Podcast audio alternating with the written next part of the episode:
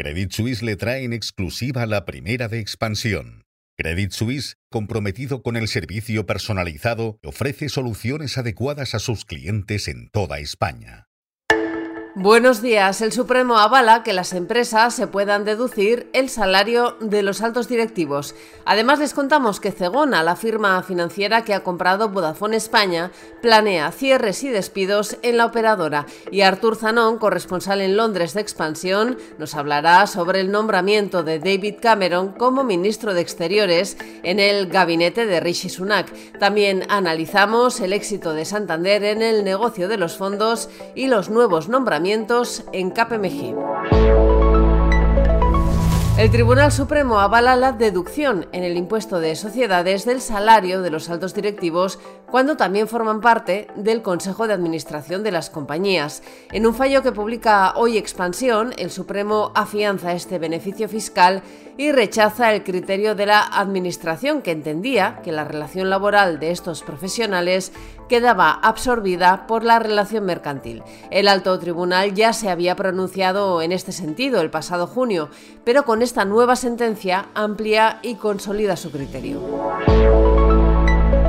Cegona, la firma financiera británica que ha comprado Vodafone España, planea llevar a cabo despidos y cierres de tiendas para mejorar la rentabilidad de la operadora. Cegona también quiere reducir el coste de adquisición de cada cliente. Es un parámetro que en el caso de Vodafone se elevó a 339 euros por cliente en el ejercicio 2022-2023. Para minorar ese coste, prevé aumentar el porcentaje de clientes que se capten por los canales digitales y también disminuir el coste de los servicios de televisión y de los sistemas tecnológicos, así como las deudas consideradas incobrables.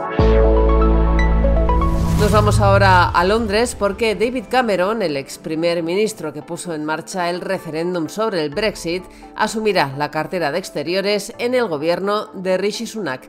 Arthur Zanon, corresponsal de expansión en Londres, nos lo cuenta. El primer ministro Rishi Sunak ha destituido a la polémica ministra de Interior, Sue Braitman, y ha repescado al ex premier David Cameron para Exteriores.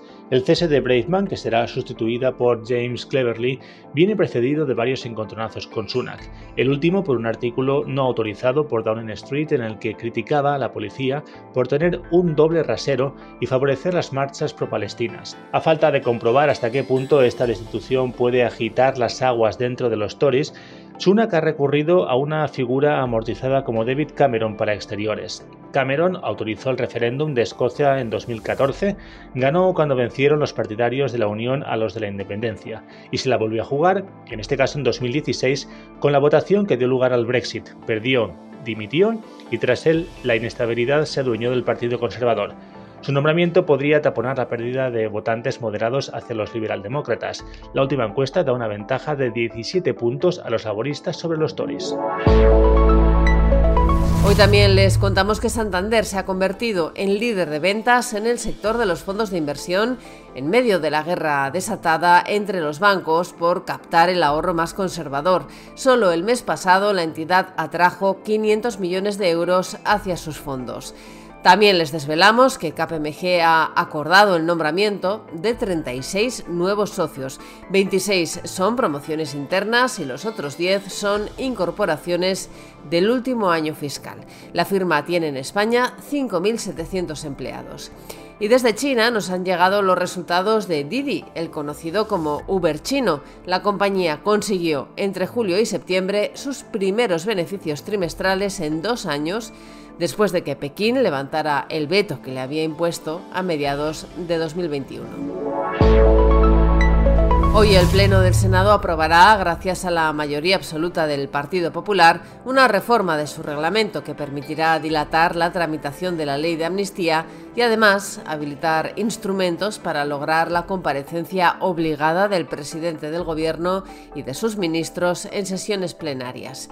Y en Gijón se celebrará hoy una cumbre informal ministerial de vivienda y desarrollo urbano de la Unión Europea, que pondrá el énfasis en los problemas de acceso a la vivienda, especialmente en un colectivo como el de los jóvenes y en, la necesidad también de apostar por un urbanismo sostenible.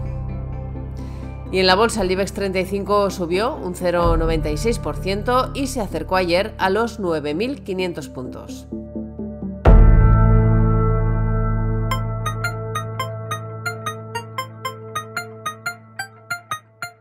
Financial Times nos cuenta hoy que las sanciones impuestas al petróleo ruso no están funcionando y que ni un barril de petróleo ruso se está vendiendo por debajo de los 60 dólares, que es el precio tope que se le impuso.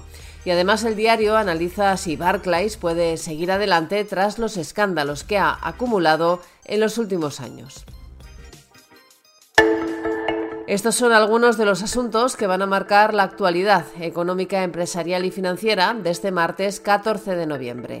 Soy Amayor Maichea y han escuchado la primera de Expansión. Nos pueden seguir de lunes a viernes a través de expansión.com, de nuestras redes sociales y de las plataformas Spotify, iBox y Apple.